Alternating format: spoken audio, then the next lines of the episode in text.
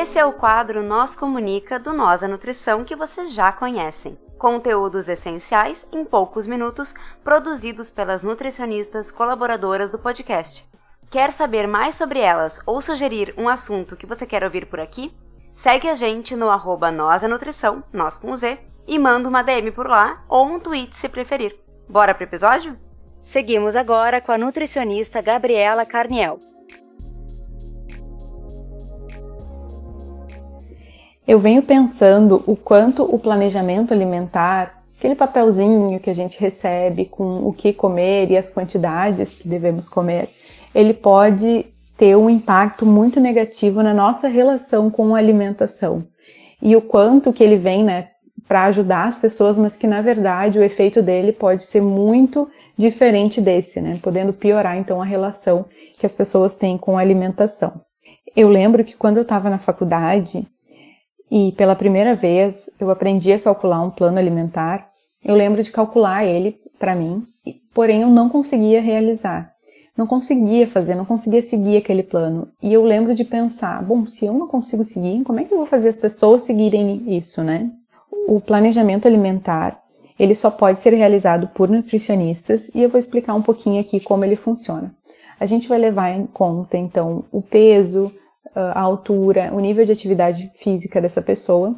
E aí, então, a gente calcula pensando em uma distribuição dos macronutrientes, então, que é carboidrato, proteína e lipídio, né, que é gordura, e os micronutrientes, então, que são as vitaminas e os minerais. E então a gente faz um cálculo que leva em consideração essa distribuição de macro e micronutrientes. Eu recebi um, uma paciente e ela trouxe o plano alimentar que ela havia recebido de uma outra nutricionista um tempo atrás e que ela havia perdido, ela tinha feito esse plano alimentar por três meses e ela havia perdido em torno de 14 quilos. Ela cansou de fazer esse plano alimentar e ela me trouxe isso como um fracasso, né? E enquanto ela me contava, assim, a, na época em que ela seguiu o plano alimentar, muito feliz, assim, me contando do quanto ela tinha conseguido fazer, que ela seguia exatamente aquilo que a Nutri tinha passado para ela, que ela deixava de ir na casa da mãe dela, então, porque ela sabia que lá poderia ter alguma coisa que ela que não estava dentro desse plano alimentar. E eu escutando ela, eu fui vendo o quanto ela restringiu não só da alimentação dela, mas da vida social, então. Então ela deixava de ir na mãe, porque lá a mãe poderia oferecer alguma coisa que não tinha, que ela que não estava dentro do plano alimentar. Que ela ficou os três meses comendo arroz integral, mas ela odiava arroz integral. Mas ela seguia. E então ela conseguiu perder esses 14 quilos. E quando ela parou, né, de fazer o planejamento alimentar, então ela acabou reganhando esse peso.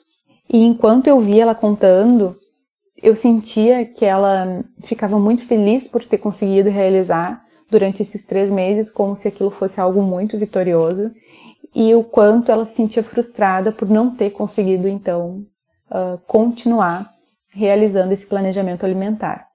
E eu fiquei pensando o quanto isso pode ser maléfico, né? O quanto isso é restritivo, o quanto isso traz sofrimento. Porque ou eu estou fazendo, seguindo aquele plano alimentar, que é super restrito, porque é praticamente impossível a gente colocar mesmo lá com a lista de substitutos, a gente colocar tudo que aquela pessoa possa vir a comer, né?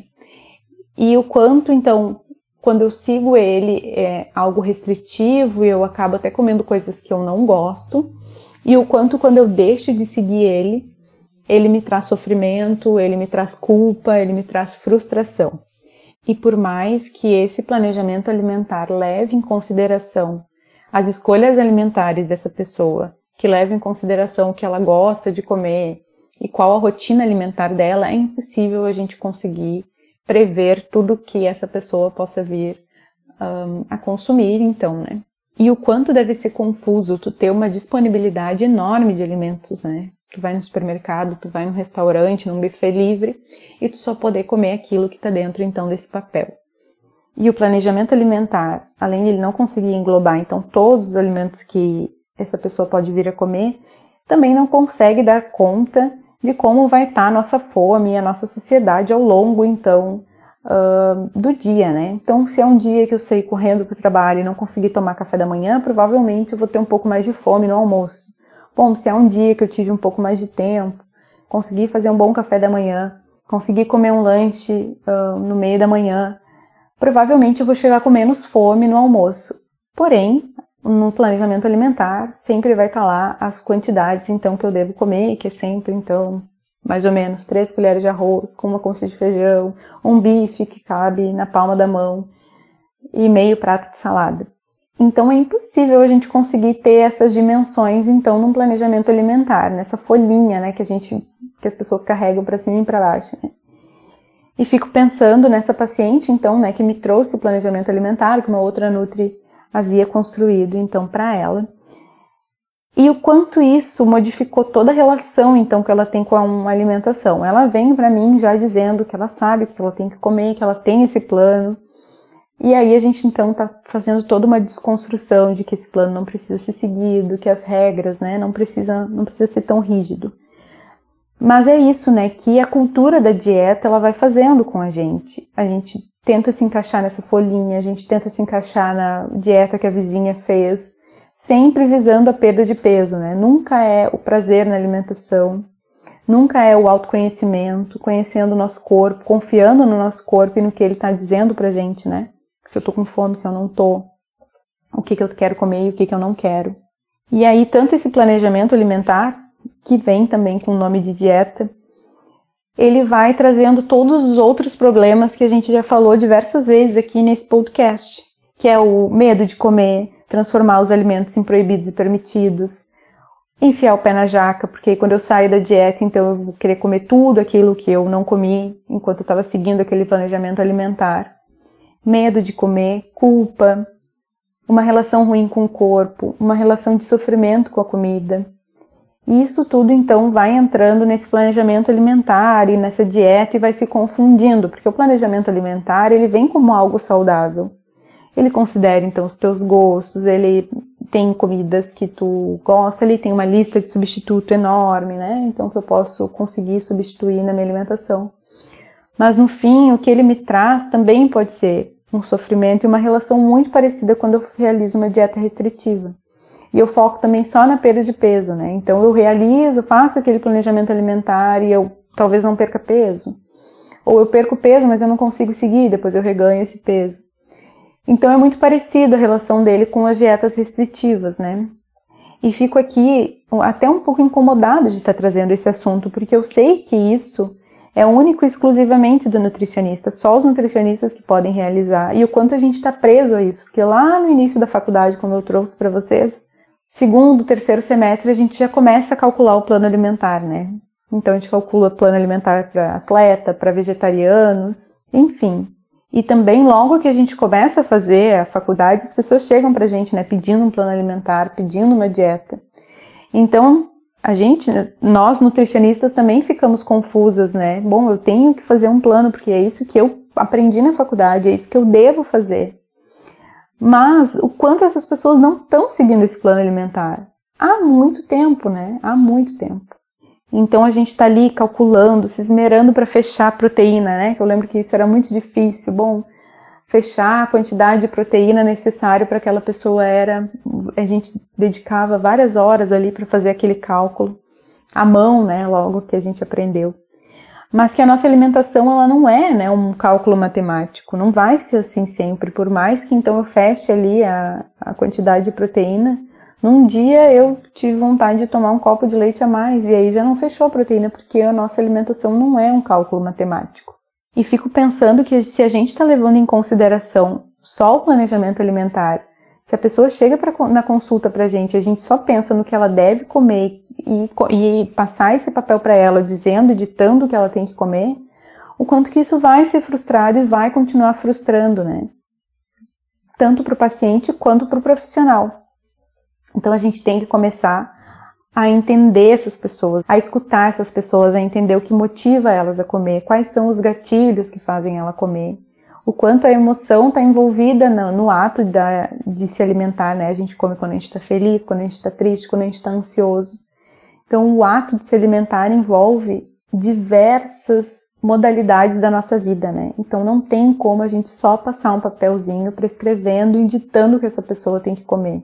E sei que começar a englobar isso na nossa, nas nossas consultas é uma construção, porque a gente sai da faculdade como um robozinho lá, né? Só fazendo cálculos, sabendo que a pessoa tem que comer quantas frutas por dia, quantos vegetais, quais as cores, quanto de proteína, quanto de carboidrato, quanto de lipídios. Se tu perguntar para qualquer nutricionista, a gente sabe isso na ponta da língua, porque é isso que a gente aprende na faculdade. E o escutar esse paciente, entender uh, os sentimentos, as emoções, o que leva essa pessoa a comer, a gente acaba tendo que aprender sozinha depois, quando a gente sai da, da universidade e na prática, né, que a gente vai vendo que a gente passa um planejamento alimentar e essas pessoas não seguem, então aqui a gente começa a fazer uma construção e, e lendo e, enfim, aprendendo por conta própria. Mas achei interessante trazer isso aqui, porque a gente precisa falar sobre isso. Para a universidade começar a levar em consideração isso. Claro que é importante a gente aprender a calcular, mas não é só isso. Não é só isso, a, a, a nossa prática não se limita a isso. A gente não é um prescritor, a gente não é um dietista, a gente é nutricionista e a gente lida com pessoas reais. E te convido então a começar a falar sobre isso nos lugares em que tu circula. Se tu é estudante, fala na faculdade, vamos começar a levar isso para frente, né? A gente precisa estudar mais sobre isso. Se tu tá pensando em fazer mestrado, vamos começar a levar isso para dentro da pesquisa, o quanto uh, o planejamento alimentar falhou e vem falhando e o que, que a gente pode fazer então para mudar essa nova visão, essa nova forma de trabalhar então, que é tão rica, é tão linda, mas que a gente precisa também de um auxílio para já aprender na faculdade, já poder ouvir falar sobre isso, né?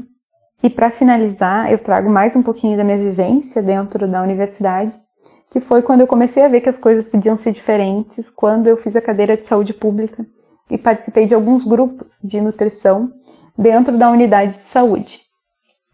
E esse grupo, então, era uh, com alunas que já estavam mais no final da faculdade.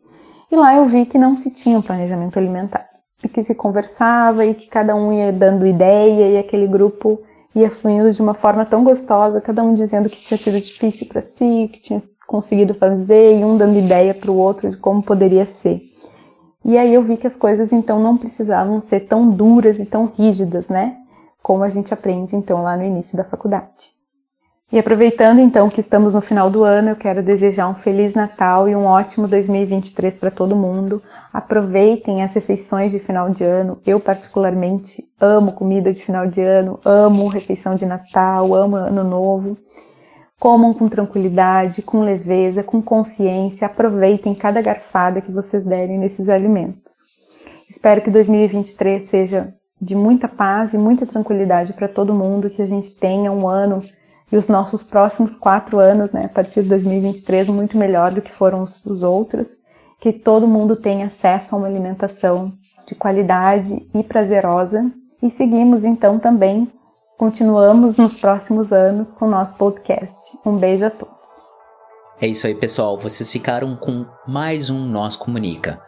Se vocês querem entrar em contato conosco, vocês nos encontram em todas as redes sociais por arroba nós da nutrição, nós com Z, ou vocês podem mandar um e-mail para contato arroba nós da nutrição.com.br. Vocês podem falar conosco ou falar com as Nutris colaboradoras que estão produzindo esse conteúdo sensacional. Entre em contato conosco. Vamos lá. Abraço. Tchau, tchau.